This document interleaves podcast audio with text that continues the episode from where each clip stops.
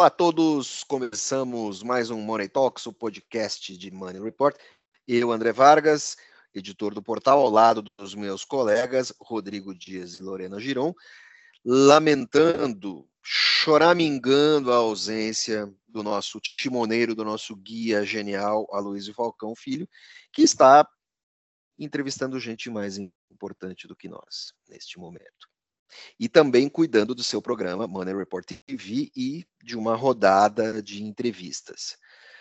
Dessa vez, é, nós vamos tentar fazer um podcast mais curto, que será veiculado só no sábado.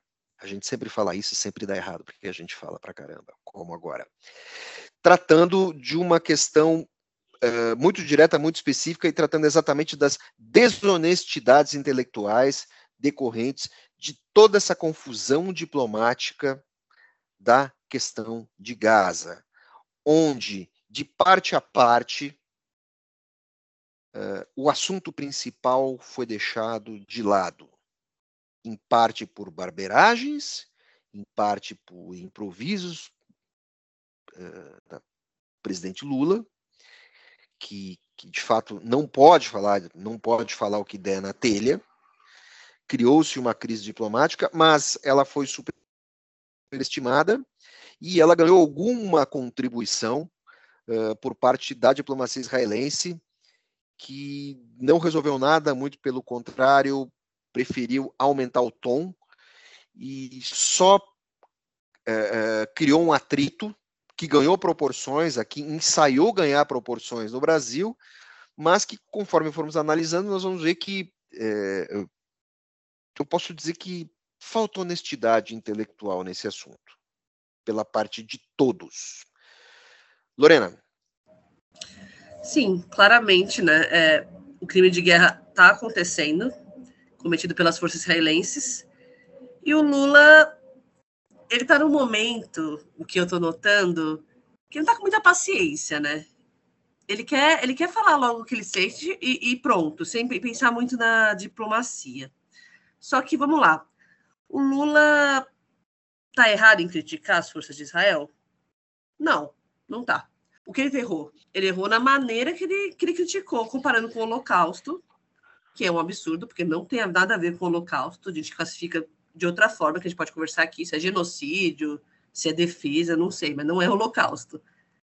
É... E o Netanyahu, né, é assim que fala o nome dele, ele é um líder que causa problemas, né? Ele o mundo todo questiona ele, os próprios muitos judeus que eu conheço não concordam com ele. Ele é bem bem bem complicado. Então assim, é, o Lula falar contra esse líder contra essas ações, primeiramente não é antissemita, tá? É não antissemita. Ele não é, rebaixou a luta dos judeus, não rebaixou o Holocausto. É, ele não está contra o Estado de Israel, o Estado de Israel que está muito bem posto, que tem que ter. Só que a gente tem que começar a questionar o outro lado também, né? Pensar na Palestina. E... Exatamente, Lorena, exatamente. Uh, preciso. Uh, as pessoas ignoram certos detalhes. Uh, o Estado brasileiro, o Brasil, sempre foi a favor da existência de Israel. Uhum.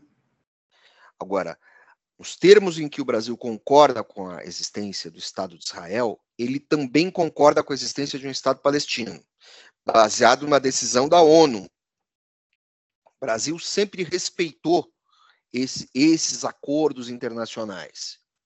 E o Brasil sempre manteve esse respeito, seja em regime democrático, seja mesmo em ditaduras. O Brasil não muda esse posicionamento, o Brasil é muito respeitado por isso. Lula errou no tom? Errou. Você tem razão quando diz que ele parece muito sem paciência. É, a impressão que eu tenho é que o presidente brasileiro está muito ansioso. Uhum. E aí, quando ele resolve falar de improviso, ele tem que lembrar que ele não está em cima uh, de um palanque em São Bernardo. Não pode fazer isso. Ele já foi mais paciente, mais habilidoso, mais carismático. Vamos lá, mais paz e amor. Já, já foi. A impressão que dá é que parece que ele está correndo contra o tempo. Eh, talvez, sabe, assim, talvez ele se sinta é, muito velho, muito cansado, tudo que ele passou, tal. Uh, uh, Eu acho que, que é por aí. Está é parecendo tá mais uma missão pessoal dele do que como presidente, né? Uma missão Mas... de trazer paz do que tentar equilibrar as coisas. Mas assim, vocês não acham que é perigoso essa politização da, de, dessa guerra? Quando eu falo na, no ambiente político, porque isso, isso vira peça para uma, uma, uma, coleta de assinaturas para gerar um possível impeachment do presidente. Ah, não, mas tudo bem. No âmbito, no âmbito é, é, é, eleitoral, também existe um movimento muito grande para a, a direita querendo saber, é, querendo colocar uma peste em cima do, do, dos candidatos de esquerda, no caso Guilherme Boulos aqui em São Paulo, falando que ele defende um grupo terrorista. Então, assim, é uma, é uma, é uma coisa que a própria política em si, ela meio que municia, né? Sempre, uh, né? Rodrigo, Rodrigo, tem uma coisa também. Uh, uh, você tem um, um, um apequenamento da política. Né? Você não pode, eu acho, assim, é, é a principal questão, assim, ela traz muita desonestidade intelectual. Você não pode pegar uma questão de uma esfera nacional e jogar numa esfera municipal, porque você tem um candidato, certo? De esquerda, que é de cristão de família sírio-libanesa. E aí? Sabe? Você não pode misturar as esferas. As, a, a, as coisas têm as suas caixinhas de discussão. O Brasil sempre foi simpático aos dois lados e sempre pregou a paz. Eh, essa questão, eh, eh, essa questão de ser pró-Israel de uma maneira tão acrítica, ela é muito mais um, um, resultado da polarização política da qual nós somos nós somos atingidos hoje, porque isso não acontecia antes. Isso, isso, isso, era uma, isso é uma coisa assim, na minha juventude, posso falar minha juventude, tenho 56 anos, então posso falar juventude.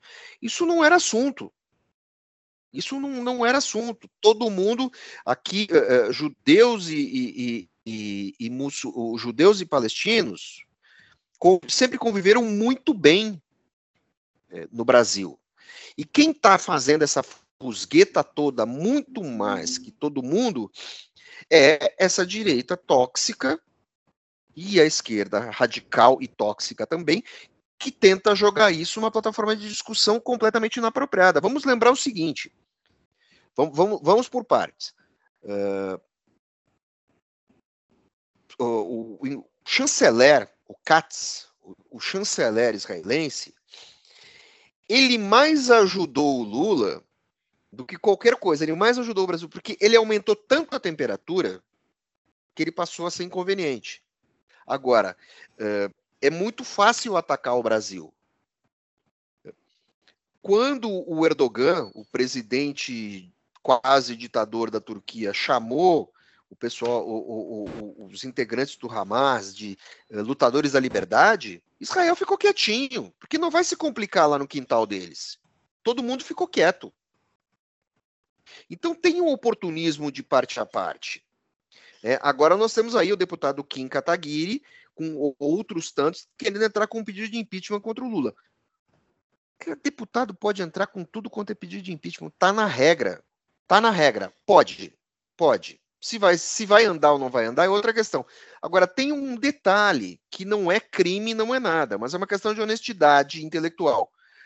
O mesmo deputado Kim Kataguiri foi o cara que tomou uma bronca da Tabata Amaral num podcast quando o Monarque falou que nazismo tudo bem e o, o Kim endossou e ele tomou uma carraspana da Tabata Amaral. Você pode não gostar da Tabata Amaral, mas ela é uma mulher letrada, ela tem senso crítico. É uma figura que dá para você sentar e conversar, mesmo não concordando com as ideias dela. Eu concordo com boa parte das ideias dela, não também não, não tem é, é, grandes radicalismos. E ele ficou quieto, ele se omitiu. E agora está por aí com esse discurso. Sabe? É, a, a, hipocrisia, se for falar de cada, cada político, cada sua, hipocrisia, já ficar aqui até amanhã, né? Pois é, mas vamos falar desse caso concreto. Então, assim, você tem essa questão. Outra coisa, outra coisa. É, é, Israel errou tanto, tentaram humilhar o embaixador brasileiro, sabe? Então, assim, ah, e aí chegou-se a se ensaiar um rompimento de relações. Bobagem, bobagem, puro balão de ensaio do Brasil também, que agiu errado. E Israel também agiu errado. Sabe? Ninguém baixou a bola para conversar. E Israel forçou tanto a barra, porque o governo Netanyahu está tão desgastado, que ele acabou se desgastando, não, não nas esferas internas e nem uh, países do G20, mas aqui se desgastou com a opinião pública brasileira. Uh, por quê? Porque nenhum contrato vai ser desfeito. Não vai haver rompimento de relações. Ninguém quer perder dinheiro. Vamos falar sério. Bolsonaro conseguiu falar uma bobagem logo quando ele falou que iria transferir a embaixada brasileira de Tel Aviv para Jerusalém.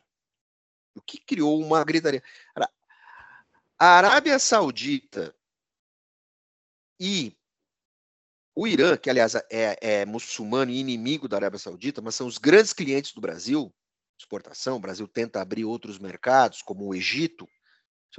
Ó, o pessoal criticou, mas as vendas, as vendas continuaram, o, a exportação de frango, de roupa, de produtos industrializados, tudo continuou funcionando. Peças de avião, tá tudo certinho. Então, assim, é uma discussão que ela fica restrita ali no, no, no cercadinho político e ela não vai a lugar nenhum. Ela não vai a lugar nenhum. Acusam o Lula, acusaram o Lula de antissemita uma grande bobagem quando começou o conflito, os primeiros evacuados, certo? Eram brasileiros, foram brasileiros judeus. Depois conseguiram tirar os poucos que estavam na Jordânia e depois conseguiram aos poucos começar a retirar os que estavam na faixa de Gaza. Então você não pode acusar. O Brasil conseguiu tirar os seus cidadãos muito antes de outros países e mais, por exemplo, assim, é, é, Portugal do lado foi tirar depois. O Reino Unido começou a tirar os e cobrava passagem. O Brasil botou todo mundo dentro do avião e tchau, vamos embora. Veio até palestino, veio até palestino argentino que desceu em Brasília, tomou um banho no hotel. Quando o brasileiro botou um avião de carreira, ele foi para a Argentina.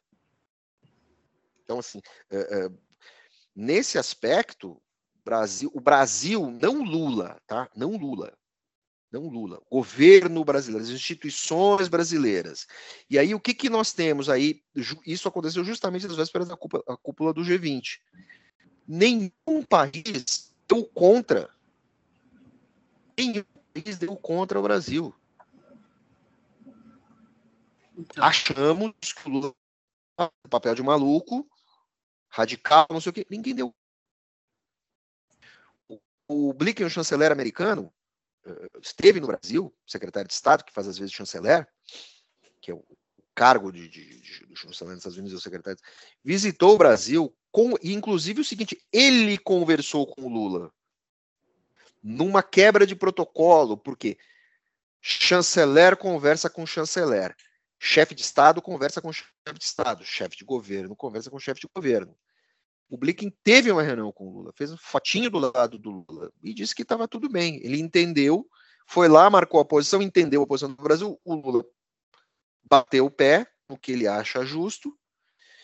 E dentro daquilo, mesmo errando o tom, ele foi o cara que falou de paz.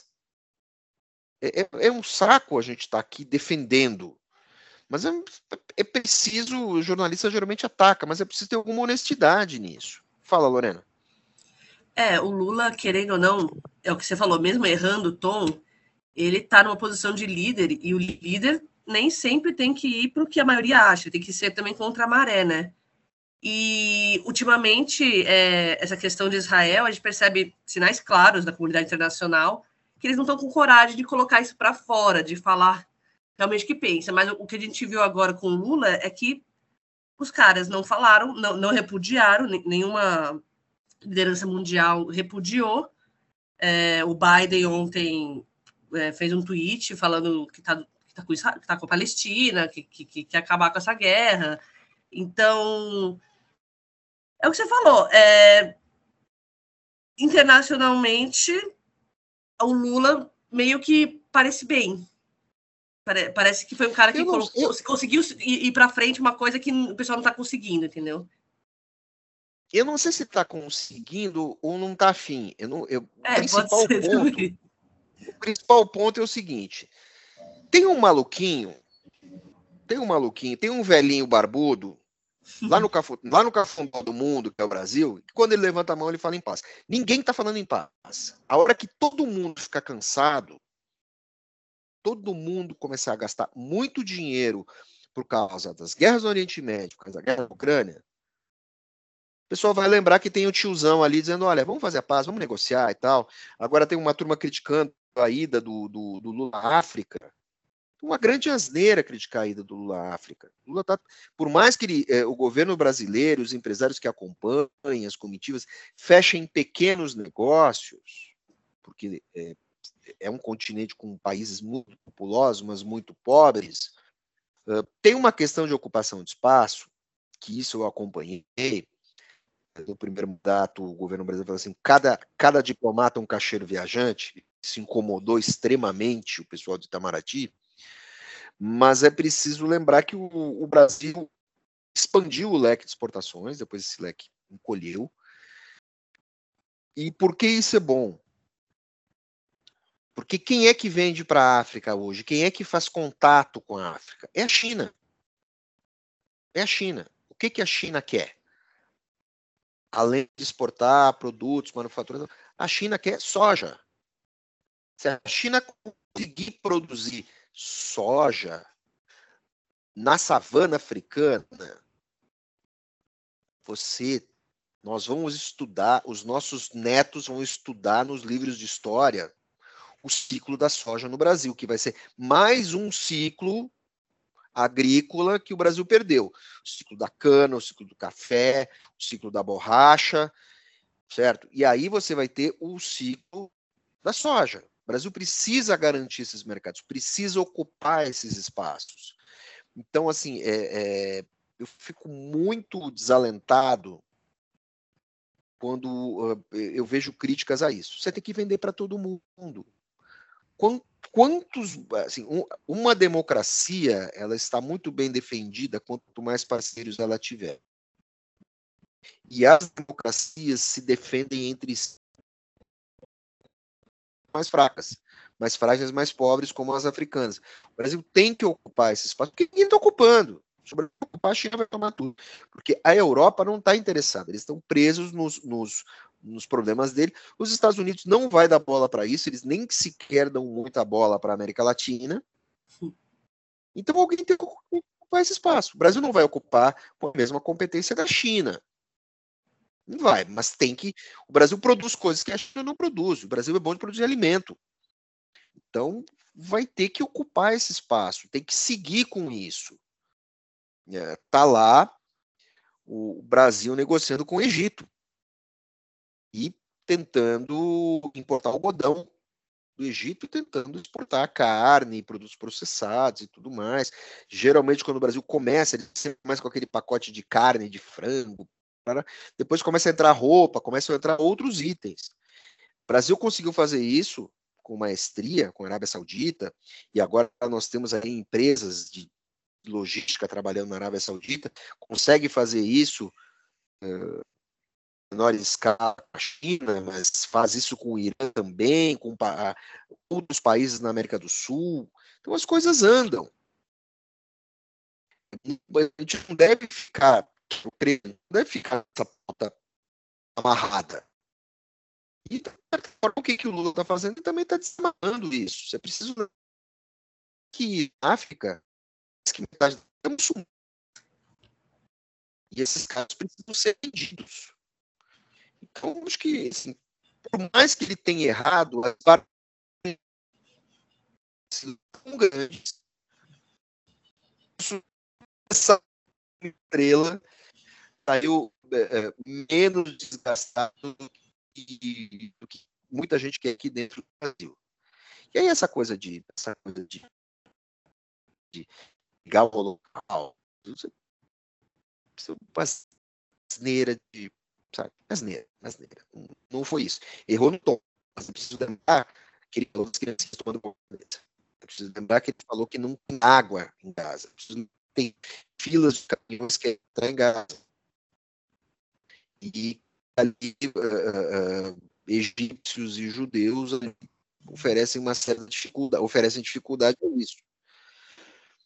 É, então, assim, talvez, provavelmente, o erro na intensidade acabou se diluindo por causa da questão de jogo, porque ninguém, até pode ter gente que foi contra, mas na esfera internacional ninguém atacou.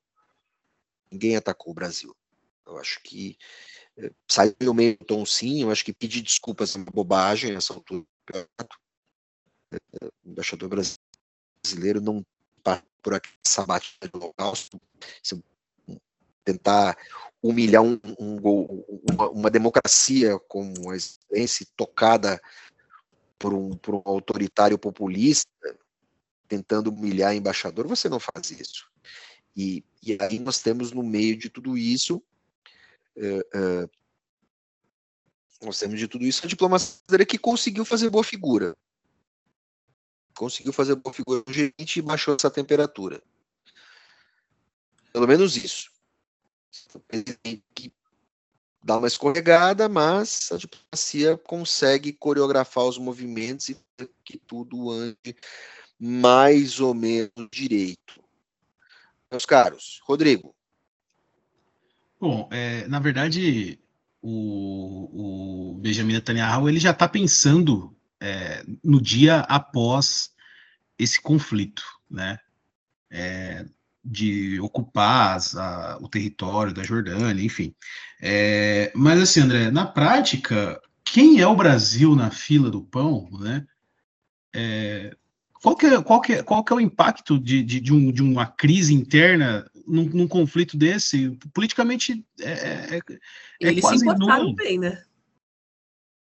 Não, você tem razão, você tem razão quanto a isso. Mas quem é que mandou o avião lá pegar os caras? Sim, Entendeu? É, não, é, não é exatamente a capacidade de interferência do Brasil no conflito, e sim a maneira com que o Brasil se apresenta à comunidade internacional. Diplomacia é isso, é como você se apresenta. Na diplomacia, você está num eterno baile de debutantes, se apresentando aos demais. E você tem que se apresentar como um elemento civilizatório.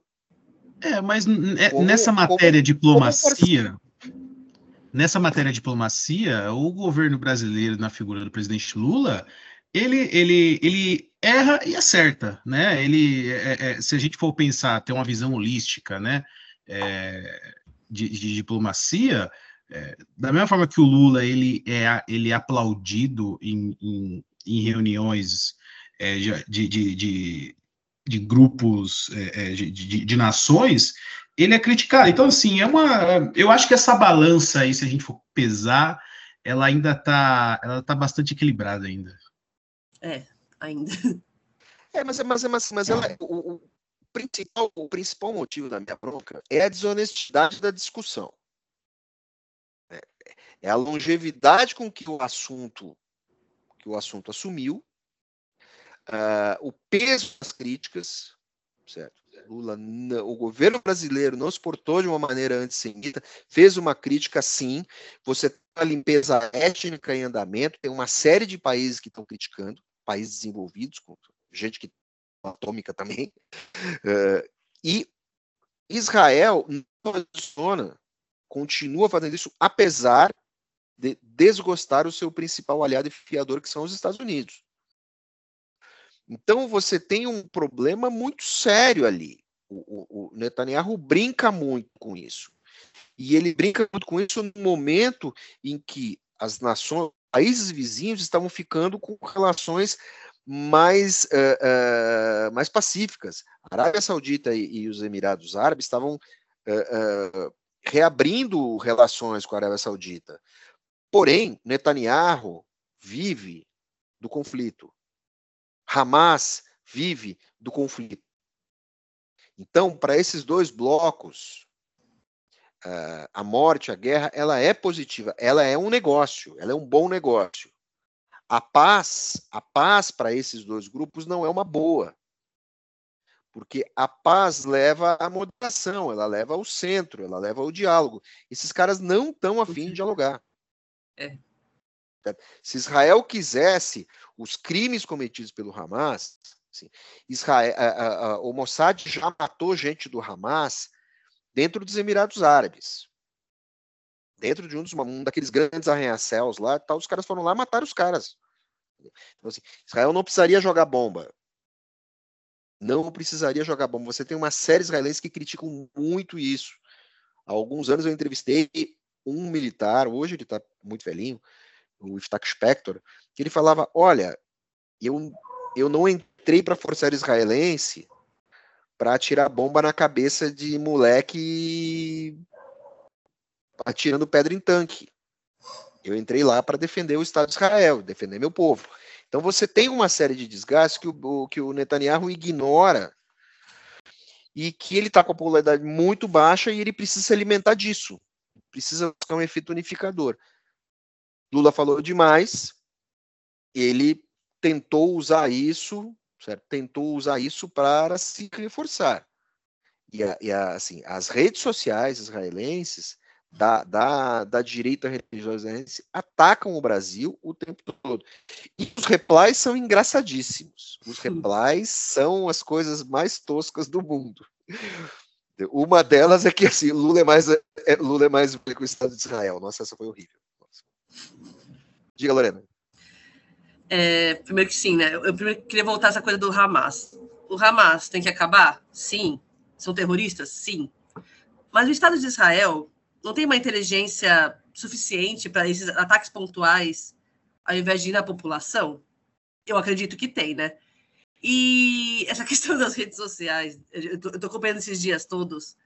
É, Israel Katz, o chanceler né, de Israel, ele tá com uma, uma mensagem, assim, nada diplomática, é, uma, é, um exercício de truculência que ele tá, né? Puro e simples, assim, ele, ele assume o lugar de vítima e do ofendido para poder ter essa brutalidade, né? Enquanto a brutalidade de verdade estaria acontecendo do lado dele, né? Então eu acho, eu tô achando, eu tô achando assim, é, é um papelão, assim, que, o que os caras, o, o jeito que os caras estão lidando com isso, fazendo memes toscos, né? Lembra outros tempos, né?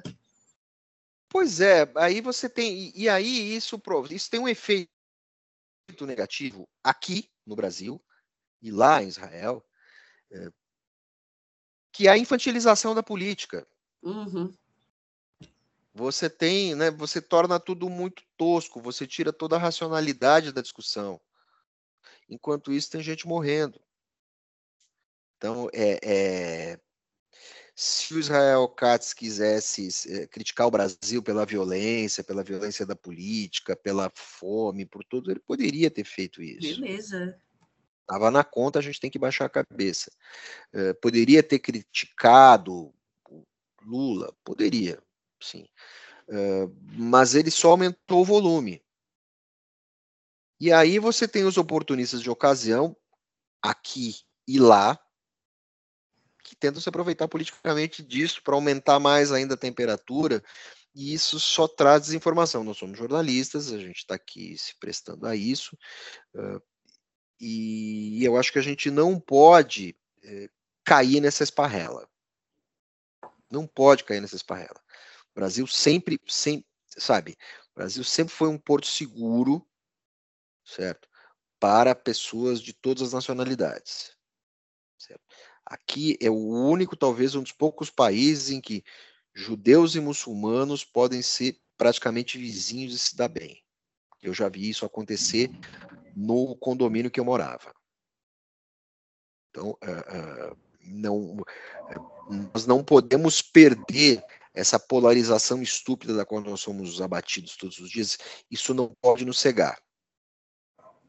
Isso não pode nos cegar. É, é, é... A gente não pode se deixar levar por isso. O grande problema, talvez, é a lei de Godwin. Né? Toda vez que você cita nazismo, você entra, você entra num terreno pantanoso, mas que há crimes de guerra sendo ocorridos e que populações carentes precisam ser uh, protegidas, sim. Uh, eu vou dar um, um, um exemplo muito próximo. Uh, nós tivemos aquele exilado palestino, aquele jovem, que chegou ao Brasil e foi ameaçado. Ele teve que entrar no programa de proteção de testemunhas. Tenho, eu até poderia ter encontrado o Rabi nesses dias, mas eu preferi não. Vamos, deixar ele se recuperar, se se localizar no Brasil, se achar e começar a ter uma vida uma vida ativa aí, longe daquele pesadelo que ele viveu. É, é, pessoal, também não quero ficar me alongando muito sobre esse assunto, porque é, é um assunto que me, me assunto que me deixa muito mal. Eu tenho, eu tenho amigos muçulmanos, eu tenho amigos judeus, eu tenho judeus na minha família, não praticantes. Então, é um, é um tema que eu sempre acompanhei muito e fico muito chateado que as coisas tenham escalado dessa maneira. Mas nada do que aconteceu no Brasil é pior, é mais grave do que acontece em Gaza nesse momento. Meus caros, sinto muito. Até amanhã. Até amanhã, não. Até segunda-feira. E até o próximo programa. Pessoal, um ótimo fim de semana a todos e até a próxima. Semana que vem a gente fale sobre coisas mais leves, né? Tchau, pessoal. Até semana que vem.